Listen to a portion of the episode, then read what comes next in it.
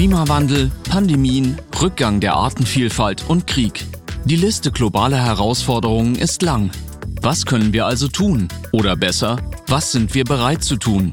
Nicht genug, sagt der Mediziner und Wissenschaftsjournalist Dr. Eckhard von Hirschhausen. Im Rahmen des Nachhaltigkeitsdialoges 2023 der Nationalen Akademie der Wissenschaften Leopoldina diskutiert er diese Frage in einer Podiumsrunde mit der Psychologin Cornelia Beetsch, dem Molekularbiologen Thomas Mettenleiter, der Biologin Katrin Böning-Gese, dem Veterinärmediziner Lothar Wieler und der Medizinethikerin Alena Büchs. Sie hören nun Teil 1 mit Cornelia Beetsch und Lothar Wieler. Wir wünschen gute Unterhaltung.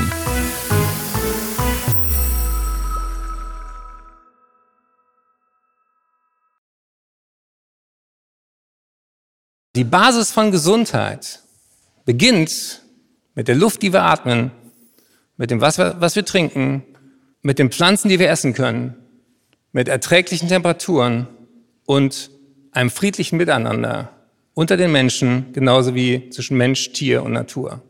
Und alle diese fünf Grundlagen sind massiv gefährdet. Und daran werden wir gemessen werden. Und darüber möchte ich auch gleich mit fünf Experten und Expertinnen sprechen. Wenn wir so schlau sind, warum kriegen wir es nicht besser hin? Wenn ich Sie einmal kurz in Gedanken in Ihr Wohnzimmer entführen kann, da gibt es ein Fenster, da gibt es eine Tür. Wenn Sie Fenster, Tür und Herz öffnen, ist uns allen intuitiv bewusst, diese ganze Erde ist unser Wohnzimmer. Unser Living Room, der einzige Ort, wo wir leben können. Der einzige Ort mit Wasser, Luft und erträglichen Temperaturen. Und um wirklich alle Generationen anzusprechen, der einzige Ort mit Kaffee, Sex und Schokolade. Es wird nirgendwo besser, auch nicht für Elon Musk. Und deswegen sollten wir auch nicht so viel Ressourcen verballern, irgendwo nach außerirdischer Intelligenz zu suchen, sondern bitte alle irdische Intelligenz auf diese Menschheitsfrage bündeln. Wie können wir hier bleiben? Und das treibt mich um. Ich habe mir überlegt, woher kommt diese Schwierigkeit, dieses Konzept von Irreversibilität, von Nichtwiederumkehrbarkeit verständlich zu machen. Ich dachte, was kann jeder nachvollziehen? Hand hoch, wer von Ihnen hat schon mal ein Ei gekocht? Okay. Wenn Sie ein rohes Ei nehmen und in warmes Wasser tun, dafür muss das Wasser gar nicht kochen, es reichen über 40 Grad, dann passiert was. Proteine denaturieren, so heißt das in der Biochemie, auf gut Deutsch das Ei wird hart. Und interessanterweise, wenn das Wasser wieder abkühlt, wird das Ei nicht mehr weich. Es hat also unwiderruflich, unwiederbringlich, irreversibel seine Struktur verändert. Das Ei bleibt hart. Und aus einem gekochten Ei wird auch nie mehr ein Küken. Da können Sie sehr lange brüten, das wird nichts. Das heißt also, bei 42 Grad passiert etwas, weil die Naturgesetze das vorhersagen. Woraus besteht ein Ei? Aus Wasser, aus Eiweiß und aus Fett. Woraus besteht unser Körper? Aus Wasser, aus Eiweiß, aus Fett. Woraus besteht unser Gehirn? Aus Wasser, aus Eiweiß, aus Fett. Wir bestehen exakt aus denselben biochemischen Bauteilen wie das Ei. Und Naturgesetze sind nicht verhandelbar. Physik gilt auch weiter, selbst wenn man es in der Schule abgewählt hat. Und das muss uns klar sein. Wir sind jetzt schon auf einem extrem dünnen Thermo Gleichgewicht, wo wir mit jedem weiteren Zehntel Grad globaler Erderwärmung dem menschlichen Limit näher kommen. Und natürlich von allen anderen Säugetieren auch. Bei 42 Grad Körpertemperatur ist auch für jedes Säugetier tödlich.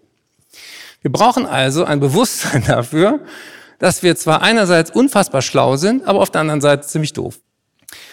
Und darüber möchte ich jetzt sprechen mit einer Psychologin, und zwar nicht irgendeiner Psychologin, sie ist die Psychologin des Jahres, sie ist eine der brillantesten Geister, die wir in Deutschland haben. Sie arbeitet in Erfurt an der Universität, hat dort eine Heisenberg-Professur und sie kennt sich aus wie keine andere mit genau diesen Do's and Don'ts, mit den Tricks und den Kniffen der Gesundheitskommunikation. Ihr Begrüßungsapplaus für Professorin Cornelia Beetsch.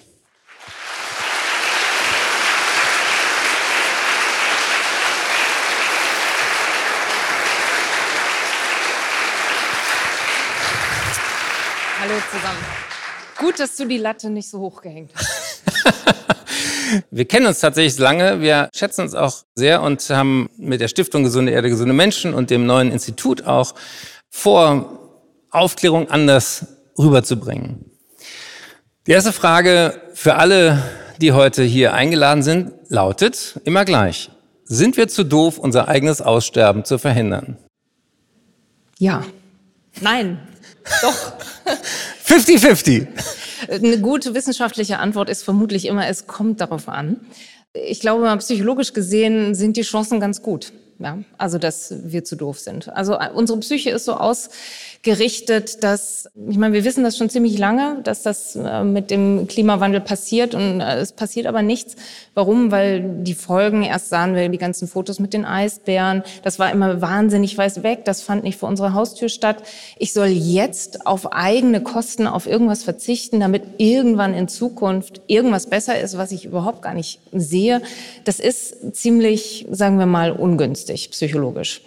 Auf der anderen Seite sind wir als Menschen sehr anpassungsfähig und wir haben es in der Evolution schon relativ weit geschafft. Ich glaube, das wäre ist jetzt die Frage, ob wir den äh, Schritt jetzt schaffen, diese ja, aus diesem auch sozialen Dilemma, in dem wir da stecken. Also gucke ich nur auf das, was ich habe, oder gebe ich ein bisschen was ab und dafür haben es alle gut, äh, ob wir da rauskommen. Die Zauberformel vorhin war kognitive Dissonanz. Was heißt das genau? Naja, dass äh, man im Prinzip zwei Dinge weiß, die sich widersprechen. Und das ist so ein bisschen wie das mit dem Dilemma, was ich gerade sagte. Also ich weiß, ich, ich weiß, ich sollte vielleicht äh, nicht mit dem Auto fahren, aber Fahrradfahren ist eben anstrengend. Oder, und das ist psychologisch eben auch relevant, es gibt vielleicht keine Fahrradwege. Also es ist nicht immer nur das, was in unserem Kopf stattfindet, sondern eben auch ganz viel, was in der Umgebung ist, was unser Verhalten einfach sehr stark beeinflusst oder vielleicht auch manchmal einfach ausknipst eben viel dieses Wort, wir sollen verzichten. Und es gibt ja kaum ein härteres, stärkeres psychologisches Gefühl als das der Reaktanz. Also Reaktanz kann jeder testen. Gib einem dreijährigen Kind eine Schachtel Buntstifte und frag, du darfst alle Farben auswählen, nur nicht gelb. Was sagt das Kind? Ich wollte aber gerade gelb. Ja? Und das funktioniert mit jeder anderen Farbe und in jedem anderen Alter. In dem Moment, wo wir das Gefühl haben, wir werden irgendwie in unseren Optionen beschränkt, werden wir alle wieder wie Vorschulkinder, oder? Ne, ne, ne, ne, ne. Ist der klassische Ärger. Ne? So wird das psychologisch auch gemessen. Äh, wenn ich mich ärgere, dann, weil meine Freiheit eingeschränkt wird, wie mit diesen Buntstiften, das ist ein sehr schönes Beispiel, dann versuche ich diese Freiheit wiederherzustellen. Und da kann es dann auch durchaus sein, dass ich zu Gegenverhalten neige, dass ich dann sage, jetzt also erst recht. Nun forschst du auch, wie man da rauskommt. Wie wir also auch zum Beispiel Kontexte, Rahmenbedingungen, soziale Normen so verändern können, dass Menschen sich gerne so verhalten, wie es für sie selber, aber eben auch für alle anderen günstiger ist. Was habt ihr herausgefunden? Wann verändern sich Menschen sogar gerne? Also wir führen eine relativ große Studie durch, wo wir regelmäßig gucken, wie handlungsbereit sind die Menschen eigentlich im Bereich Klimawandel. Und da gucken wir sehr viele verschiedene Faktoren an, weil du jetzt gerade die sozialen Normen äh, erwähnst, äh, kann ich das vielleicht mal berichten. Wir fragen zum Beispiel, was glauben Sie, wären andere Leute denn bereit, ihren Fleischkonsum zu reduzieren und mehr Pflanzen zu essen? Und da sagen die Leute, na ja, vielleicht so 30 Prozent wären vielleicht bereit. Und wenn wir sie fragen, ja, wärst du denn bereit, dein Fleischkonsum zu reduzieren. Ne? Nicht vegan oder vegetarisch werden, sondern nur so ein bisschen verändern. Und da wären plötzlich mindestens die Hälfte bereit. Und das ist, finde ich, ein ganz interessanter Befund, weil es gibt offensichtlich Mehrheiten und wir finden das mit anderen Dingen auch.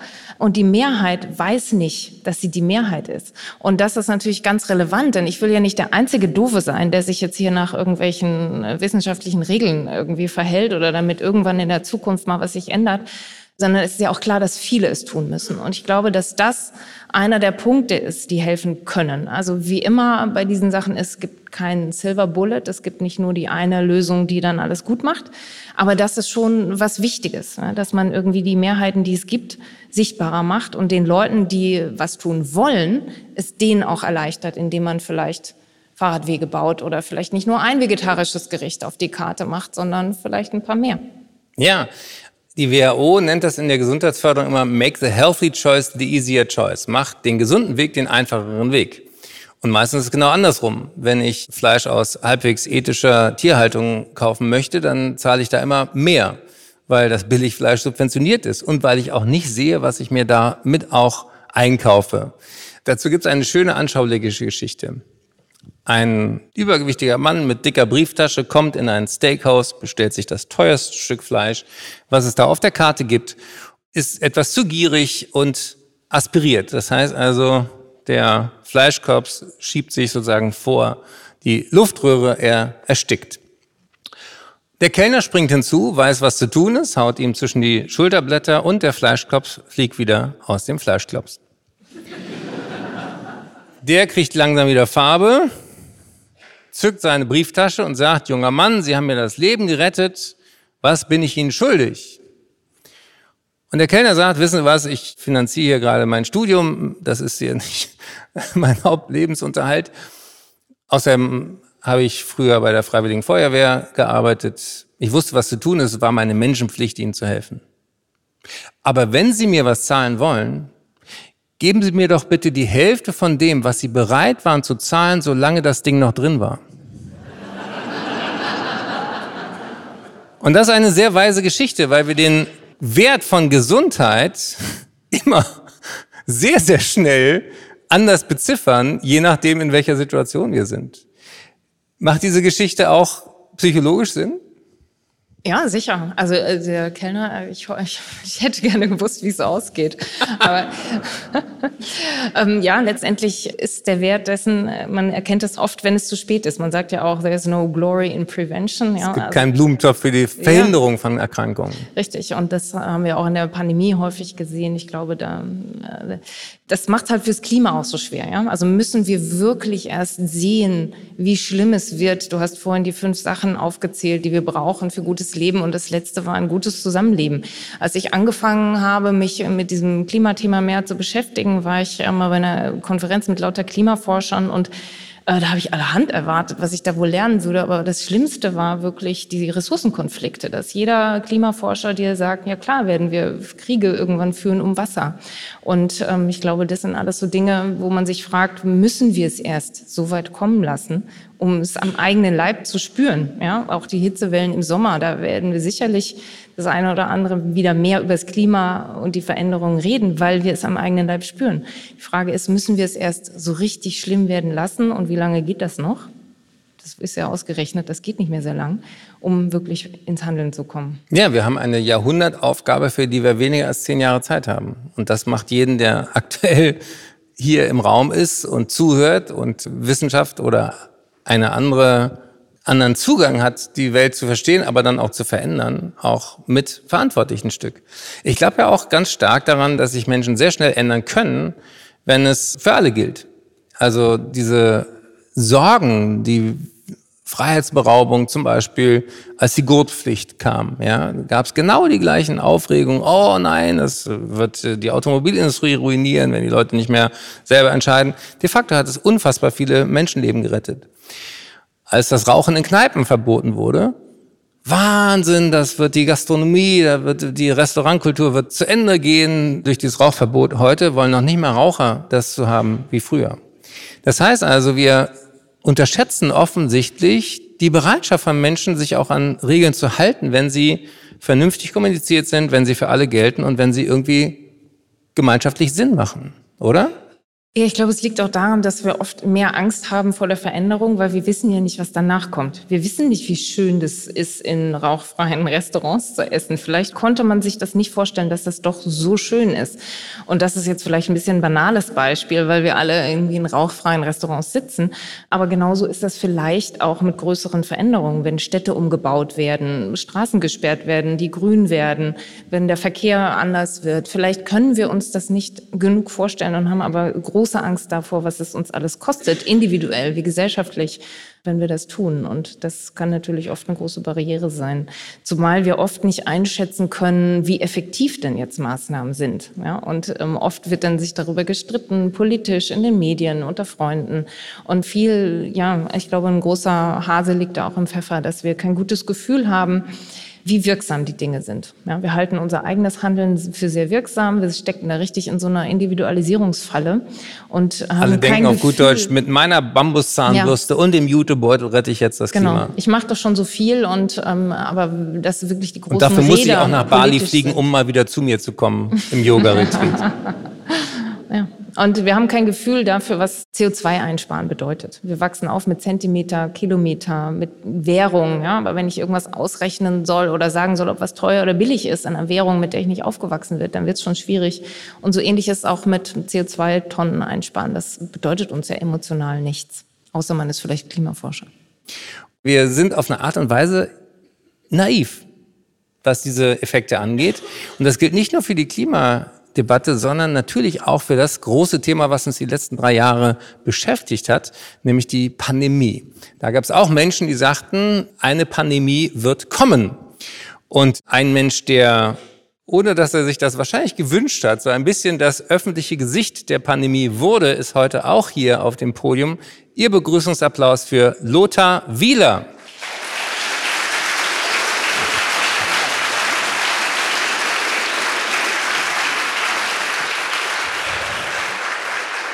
Lothar Wieler, Sie sind gelernter Tierarzt, Sie sind Chef des Robert Koch Institutes, der großen öffentlichen Behörde für die öffentliche Gesundheit in Deutschland bis vor kurzem gewesen.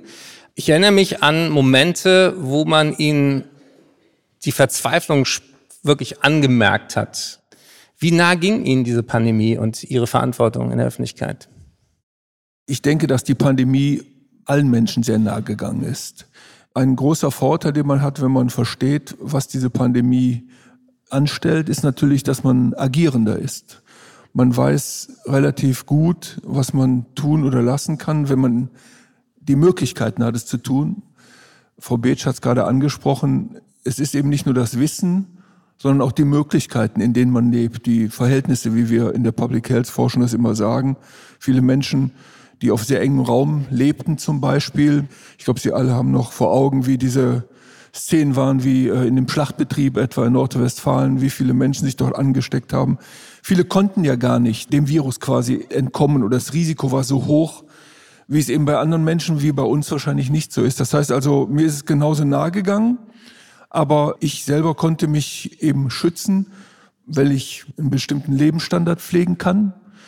Und etwas, glaube ich, was bei der Pandemie sehr, sehr wichtig war, ist, eine Pandemie ist etwas, du sprachst gerade davon, dass Menschen CO2 nicht sehen können. Ein Virus kann man natürlich auch nicht sehen. Und das Fehlen der Fassbarkeit eines Virus, einer Bedrohung, das Fehlen äh, des Gefühls dafür, was geschieht dort eigentlich, was passiert da, ich kann es nicht riechen, nicht schmecken. Es ist ein riesiger Vorteil, wenn man versteht, was da geschieht. Und es ist natürlich für ganz viele Menschen unglaublich schwer gewesen, das zu verstehen. Und darum gibt es unter anderem auch diesen Aspekt, diesen psychologischen, dass man etwas ablehnt oder dass man Verschwörungstheorien entwickelt, auch als Schutzmechanismus, weil man es gar nicht so einsehen will, was da auf einen zukommt. Also insofern denke ich, wir waren in einer sehr privilegierten Situation, weil wir handelnd waren, aber natürlich die Mehrheit der Menschen war ja nur diesem Virus ausgeliefert und wollte sich richtig verhalten, wusste aber vielleicht nicht, wie sie es tun sollten. Wissenschaft ist immer der aktuelle Stand des Irrtums. Und was ich in der Pandemie auch wirklich gefeiert habe, waren Wissenschaftlerinnen und Wissenschaftler, die ihre eigene Unsicherheit in dem, was sie sagen, mitkommunizieren konnten. Und dann war man auch sehr viel eher bereit zu verstehen, aha, das ist das, was wir im Moment wissen, das vermuten wir, das ist plausibel. Und wenn morgen eine bessere Studie rauskommt, die das Gegenteil sagt und die Daten sind besser als das, was wir bisher hatten, dann ändert sich auch die Meinung. Das ist ja so ziemlich das Gegenteil davon, wie Politik funktioniert. Politik funktioniert sozusagen über Popularität, über einfache Schlagsätze, über Bilder, wofür man steht. Du standst plötzlich als Chef dieser großen Institution, die ja ans Gesundheitsministerium angedockt ist, in sehr, sehr intensivem Austausch mit der Politik. Nun war unter Menschen, die sich, wie du, jahrzehntelang mit dem Übertragen von Viren von Tieren auf Menschen beschäftigt haben, die Pandemie eigentlich ja nicht so wahnsinnig überraschend. Man wusste, die wird irgendwann kommen. Man wusste nicht genau mit welchem Virus, wie krankheitserregend wird er sein, wie ansteckend ist der. Aber diese Warnungen wurden doch ewig auch in der Politik nicht gehört. Wir hatten gerade dieses There's no glory in prevention wie gut waren wir darauf vorbereitet, auf das, was dann plötzlich kam, mit Ansage? Also zunächst einmal ist das ganz typisch. Also ich hatte vor einigen Wochen das Glück, Mario Monti kennenzulernen, diesen ehemaligen italienischen Ministerpräsidenten. Ich bin mit ihm in einer Kommission. Wir reden dort über die großen Gesundheitsrisiken des 21. Jahrhunderts. Und er stellte sich vor und sagte als erstes, man müsse ein gesundes Misstrauen gegenüber Politikern haben. Das sei das Allerwichtigste im Leben. Und er sagte, Politiker hätten zwei Probleme, Raum und Zeit. Ich meine, das sind schon ziemlich große Dinge, Raum und Zeit. Aber es ist natürlich so, dass Politiker tatsächlich in Vierjahresrhythmen denken. Sie müssen ja wiedergewählt werden. Das ist eine intrinsische Herausforderung für einen Politiker oder eine Politikerin. Das heißt also, langfristig vorbeugend zu agieren, ist schon eine Herausforderung ja für uns. Ihr sprach gerade darüber, aber ist für Politiker natürlich noch größere Voraussetzung. Und darum ist es schon wichtig, dass man die Chance hat, die richtigen Politiker zu wählen. Die müssen natürlich entsprechend noch aufgestellt werden in den ganzen Prozedere. Aber die Problematik für eine Pandemie war folgende. Das Robert-Koch-Institut hatte 2012 für Deutschland meines Wissens sogar als einzigem Land überhaupt weltweit eine Art äh, Modellierung durchgeführt, eine sogenannte Bundesdrucksache, die steht immer noch im Internet, die kann jeder lesen. Und dort wurde ein SARS-Virus besprochen, das eventuell kommt, was dann geschehen würde. Dieses SARS-Virus war deutlich stärker tödlich. Es hat eine höhere Mortalität gehabt, vier fünf Prozent. Und da stand eben drin, was geschehen wird. Unter anderem werden Masken knapp werden und so weiter. Und das, diese Aufgabe wurde dem Robert-Koch-Institut gestellt, um die Politiker zu informieren. Ne? Also es war nicht irgendwie eine Sandkastenübung, sondern es war ein Auftrag von der Politik an das Robert-Koch-Institut, was kann geschehen. Aber daraus wurden keine Lehren gezogen. Das heißt, diesbezüglich waren wir schlecht vorbereitet. Aber dieses Land hat natürlich eine Menge Potenz und Ressourcen und kann ja relativ schnell viel bewegen wenn dann eine Krise kommt. Aber ich persönlich bin eben völlig anderer Meinung. Ich bin der Meinung, dass there is a lot of glory in prevention, um das klar zu machen. Die Frage ist, wie incentiviere ich's? Wie mache ich es den Leuten klar? Und was sind die Kosten? Ne? Solange wir natürlich nur an den Moment denken. Wir müssen es halt irgendwie so schaffen, dass wir nachhaltiger denken, dass wir dadurch jetzt schon incentiviert werden über Mechanismen, die wahrscheinlich Ökonomen und Psychologen besser verstehen als ich, aber stellen Sie sich mal vor, wir würden nicht mehr nur diese finanziellen Incentivierungen haben, also Konsumgesellschaft, sondern wir würden als eine Incentive haben, die Krankheitslast in Deutschland sinkt. Wäre doch cool. Ja, wir würden plötzlich eben nicht mehr 100.000, 140.000 Menschen jedes Jahr in Deutschland an Krebs sterben, sondern nur noch 50.000.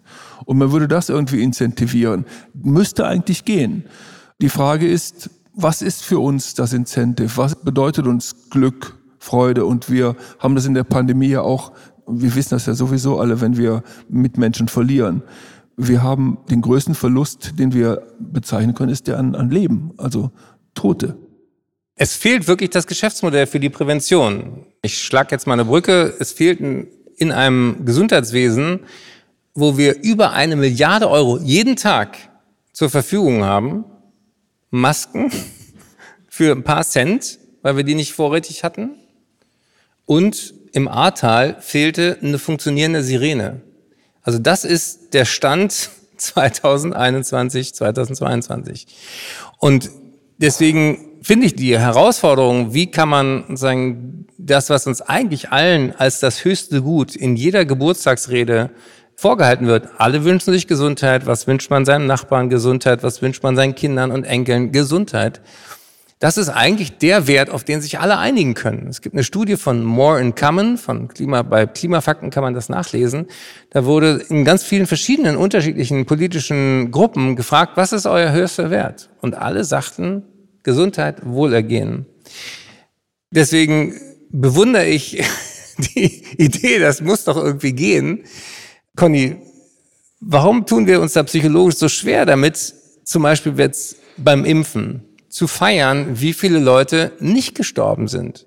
Wir hatten eine erste Phase, wo sehr, sehr dramatische Verläufe und Todesfälle zu beobachten waren. Ein Bekannter von mir ist auch gestorben, obwohl er sich hätte impfen lassen können. War aufgrund von Fehlinformationen davon überzeugt, dass das Impfen wahnsinnig schädlich sei.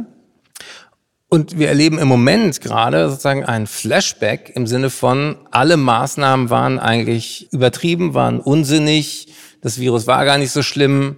Du hast mit der Cosmo-Studie sehr, sehr genau jede Woche erhoben, wie Menschen repräsentativ in diesem Land über das Impfen denken, über die Pandemie, über Maßnahmen.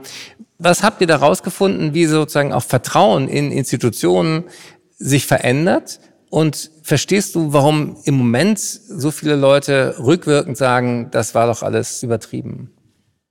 Ja, also die Kosmos-Studie haben wir ja auch mit dem Robert-Koch-Institut zusammen gemacht und Lothar Wieler und ich, wir haben sehr viel auch über die Ergebnisse gesprochen und das war, glaube ich, ein, ein wichtiges Tool irgendwann und ähm, hat sich, glaube ich, auch so etabliert, dass diese Art der Daten für äh, andere Wissenschaftler, aber auch Politiker dann äh, zu etwas wurden, wo sie dachten, damit kann ich vielleicht in die Kommunikation gehen oder damit kann ich mal anders über die Policies, über die wir nachdenken, nochmal einen anderen Blick drauf werfen. Und also das Vertrauen, was du angesprochen hast, haben wir ganz kontinuierlich erhoben. Wir haben ja 70 Erhebungen gemacht. Unter cosmo-studie.de können Sie die alle noch einsehen. Wir haben es jetzt eingestellt letztes Jahr. Und das Robert-Koch-Institut war, äh, obwohl es ja eine Bundesbehörde, Bundesoberbehörde ist, immer extrem hoch im Vertrauen. Also das war hervorragend, dass da viel Kommunikation herkam. Was wir gesehen haben, ist, die Bundesregierung sehr volatil war. Also da ähm, volatil heißt es wackelte immer mal hin und her, ja. Und es ging äh, über die Zeit natürlich auch nach unten. Also das ist, glaube ich, in langen Krisen lässt sich das kaum ähm, verhindern. Und im Moment, was wir im Moment sehen, was du ein bisschen angedeutet hast, diese Diskussion, war denn jetzt alles falsch? Und wie denken wir darüber nach? Da sehen wir auch ganz krasse Erinnerungsverzerrungen. Wir alle wissen, wir können uns nicht gut an Sachen erinnern, die vor einem Jahr oder zwei passiert sind. Hier sehen wir aber nicht nur, dass wir irgendwie Sachen vergessen, sondern wir sehen richtig motiviertes vergessen oder motiviertes Falscherinnern. Und zwar nicht nur die Leute, die in der Pandemie schon gesagt haben, ich bin hier gegen alles und ich lasse mich nicht impfen, sondern auch die Leute, die sagen, es ist ganz wichtig, man lässt sich impfen und wir müssen alles richtig machen. Und je mehr die Leute da dabei sind und sich identifizieren mit dem, was sie gemacht haben in der Pandemie, umso falscher erinnern die sich und zwar in unterschiedliche Richtungen.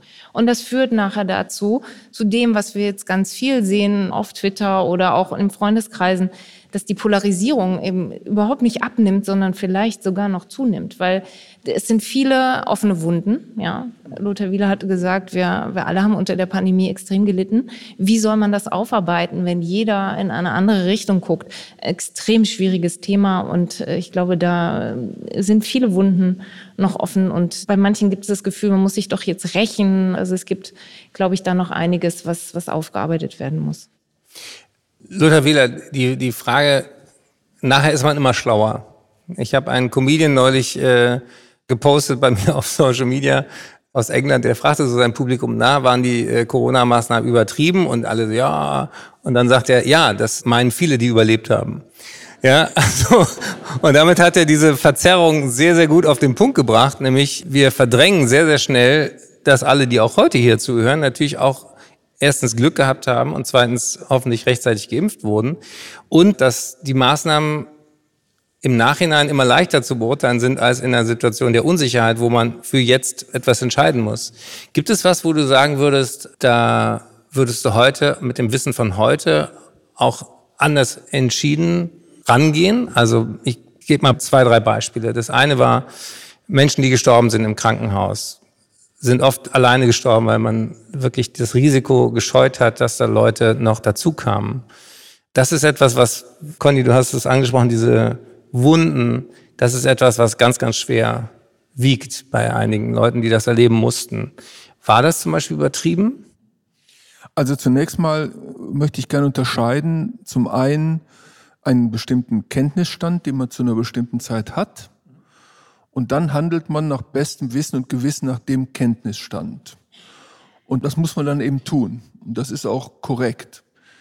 es kann natürlich sein, dass man später mehr Wissen hat und dann weiß, wenn ich das Wissen gehabt hätte, dann hätte ich dort anders gehandelt. Aber das müssen wir auseinanderhalten. Also Klar. nachher ist man immer schlauer. Das ist oft so, aber man muss ja in dem Moment handeln. Und diese Situationen, in denen so gehandelt wurde, das waren ja Situationen, wo insbesondere natürlich im Krankenhaus, ich meine, es waren auch Situationen, wo zum Beispiel Menschen noch nicht mal zu Beerdigungen gehen konnten, ja. Das war eine Situation, wo man in dem Moment die Sorge hatte, dass man dort, wenn man Menschen zu, viele Menschen zusammenkommen, dass man eben noch mehr Menschen ansteckt. Und wenn man diese Sorge hat, dann ist das durchaus eine Entscheidung, die man treffen kann. Aber diese Entscheidung hängt natürlich wahnsinnig von den Umständen ab. Sie hängt von den Gegebenheiten ab. Und das ist etwas, was ich wirklich klar machen möchte. Das Robert Koch Institut ist eine Institution, die Empfehlungen macht. Das Robert Koch Institut hat überhaupt kein operatives Mandat und die Umsetzung, wie die Empfehlungen umgesetzt werden, die sind zum Glück umzusetzen von Leuten vor Ort. Darum, ich meine, das ist zum einen föderales System, was ich persönlich sehr, sehr begrüße, aber zum anderen ist es auch gut, weil natürlich vor Ort die Begebenheiten wirklich nur die Leute vor Ort kennen. Und wenn es zum Beispiel Möglichkeiten gibt, die Räumlichkeiten so zu gestalten, dass man das Risiko senken kann, dann kann man natürlich auch so und so handeln. Aber man muss natürlich die Kraft aufbringen und man muss auch die Muße haben, diese Dinge dann so umzusetzen. Und es gibt sehr viele Beispiele, wo bei denselben Empfehlungen und bei denselben Verordnungen, also quasi bei derselben Rechtsgrundlage, Schulen im selben Landkreis, Kirchen im selben Landkreis, Pflegeheime im selben Landkreis völlig verschieden gehandelt haben. Also das heißt, da muss man schon genau schauen, was Menschen dort zu welcher Zeit warum getan haben. Das muss man sich nochmal anschauen, aber wir dürfen nie vergessen, dass es wirklich eine Situation gab, wo Menschen eine große Unsicherheit hatten und sehr viel, teilweise sehr viel Angst, sehr viel Sorge hatten. Und es gab auch eine Zeit, wo auch nicht jeder immer und jede auch die Verantwortung getragen hat, die die Person hat in dieser Zeit. Und ich finde, das ist für mich persönlich die größte Lehre aus dieser Pandemie. Wer hat warum welche Verantwortung getragen oder nicht? Und ich fände es sehr gut, wenn man diese Diskussion führen würde und dann sehr konkret an bestimmten Beispielen, und zwar nicht, um dann über Menschen zu urteilen, sondern um davon zu lernen, weil wir nur daraus lernen. Wir lernen nur aus ganz konkreten Situationen. Du sagtest gerade, der Mensch muss immer alles erspüren, bevor er es begreift. Das ist wahrscheinlich so, ne? Also wir haben ja oft darüber gesprochen. Also warum muss immer erst was passieren? Aber ich denke, wir sollten die Größe haben, da detailliert drüber zu reden. Und du sagtest gerade, es gibt so viele Wunden. Und ich habe auch oft überlegt, wir haben so viele Krisen so viele Dinge, die sich verändert haben, große Kriege und sowas. Es hat immer viele Jahre gedauert, bis eigentlich die Aufarbeitung richtig durchgeführt wird. Und ich bin eigentlich der Meinung, man müsste es jetzt sofort die Aufarbeitung durchführen, weil jetzt das Wissen am größten ist. Aber ich habe das Gefühl, dass das psychologisch irgendwie ungünstig ist, weil du zu große Sorgen, Wunden aufreißt. Aber es muss nochmal aufgearbeitet werden. Der Mensch braucht wahrscheinlich Abstand dazu, um dann daraus zu lernen und nicht in diese Vorwurfshaltung reinzugehen. Ja, also ich, ich finde, gute Wissenschaft zeichnet sich immer aus, dass man dazulernen kann. Und ich selber habe mich sehr stark für die Impfung ausgesprochen und mache jetzt in der ARD am 12. Juni ist die Erstausstrahlung, dann in der Mediathek, einen Film über die Impfnebenwirkungen, über Postwag. Klar. Und auch da finde ich es total wichtig, dass man genauso aufrichtig darüber redet, was wissen wir darüber heute, warum wird da nicht ausreichend darüber geforscht, wie viele Patientinnen und Patienten mit Long-Covid haben wir mit der schwersten Langzeitform mit MECFS, also diesem chronischen Erschöpfungssyndrom, da haben wir ungefähr eine halbe Million Menschen, auch mit anderen Viruserkrankungen, mit Epstein-Barr und, und Grippeviren. Aber ich sehe immer noch sozusagen die blinden Flecken in unserem Gesundheitswesen, mit einer neuen Erkrankung umzugehen. Und deswegen auch noch einmal abschließend die Frage, sind wir zu doof, unser eigenes Aussterben zu verhindern? Denn wenn man mit Johannes Vogel vom Naturkundemuseum einmal an den Skeletten von den Sauriern vorbeigeht, sagt er, es gibt drei große Dinge, die zum Aussterben von Arten beitragen. Nämlich die Unfähigkeit, sich anzupassen, Klimaveränderungen und neue Seuchen. Und gefühlt haben wir diese drei guten Gründe im Moment alle beisammen. Wie optimistisch schaust du nach vorne? Also wir brauchen ja gar nicht über Gesundheit zu reden, wir brauchen ja nur über Kriege zu reden. Der Optimismus kann ja nicht allzu groß sein, wenn wir über Einsparen von CO2 reden und sehen, wie viele Raketen jeden Tag in die Ukraine landen. Also ich meine, ich bin nicht sehr optimistisch. Ich verstehe es aber auch nicht. Aber solange der Mensch wirklich sein Glück darin sieht, dass er den größten und den wichtigsten Menschen darstellt und solange er Gebiete und Statussymbole als das allein glücklich Seelende sieht, sehe ich keinen großen Optimismus. Aber der Optimismus, den ich habe, ist, dass da eine Generation ranwächst, die anders ist, auf jeden Fall. Zumindest bei uns in unserem Land, die meisten Jugendlichen und jüngeren Leute haben wirklich deutlich mehr diesen Solidaritätsgedanken und ich meine, die Jugend ist ja auch die Zukunft. Hoffen wir, dass es besser wird. Und du hast dich einem neuen Thema gewidmet. Du bist raus aus dem äh, Robert-Koch-Institut, jetzt beim Hasso-Plattner-Institut für künstliche Intelligenz und digitale medizinische Anwendung davon. Und das wäre auch wieder ein ganz neuer Talk. Da freuen wir uns, wenn wir dafür die Gelegenheit haben. Ihr eröffnet in Erfurt ein neues Institut. Warum? Ja, das machen wir übermorgen am Freitag. Eröffnen wir das Institut für Planetary Health Behavior für klimagesundes Verhalten. Also uns interessiert aus dieser sozial- und verhaltenswissenschaftlichen Perspektive, warum wir uns klimagesund verhalten. Also da reden wir über die sogenannten Co-Benefits. Also es gibt viel Verhalten, was sowohl für uns als Menschen, für die Gesundheit gut ist, als auch fürs Klima. Und für diesen Kosmos äh, interessieren wir uns und wollen eben so ähnlich, wie wir es damals mit der Kosmos-Studie gemacht haben, auch versuchen zu verstehen, warum verhält sich der Mensch, wie kann man kommunizieren, wie kann man Dinge besser erklären. Denn wir haben noch nicht ganz aufgegeben. Wir wissen natürlich, Wissen reißt nicht alles. Wissen ist aber eine wesentliche Grundlage und eben auch mal dort zu den Entscheidern zu kommunizieren. Es braucht eine Veränderung der Verhältnisse, der Umstände. Wie kann man Speisekarten anders designen, damit mehr Leute mal mehr Pflanzen essen? Das sind alles Fragen, die uns dort umtreiben. Oder Städte. Ich meine, ich atme lieber Städte. die Abgase von zehn Radfahrern ein als von einem SUV. Das ist äh, fantastischer Punkt. Wir freuen uns auf eure neuen Forschungsgebiete. Herzlichen Dank an Cornelia Bitsch und an Lothar Wieler.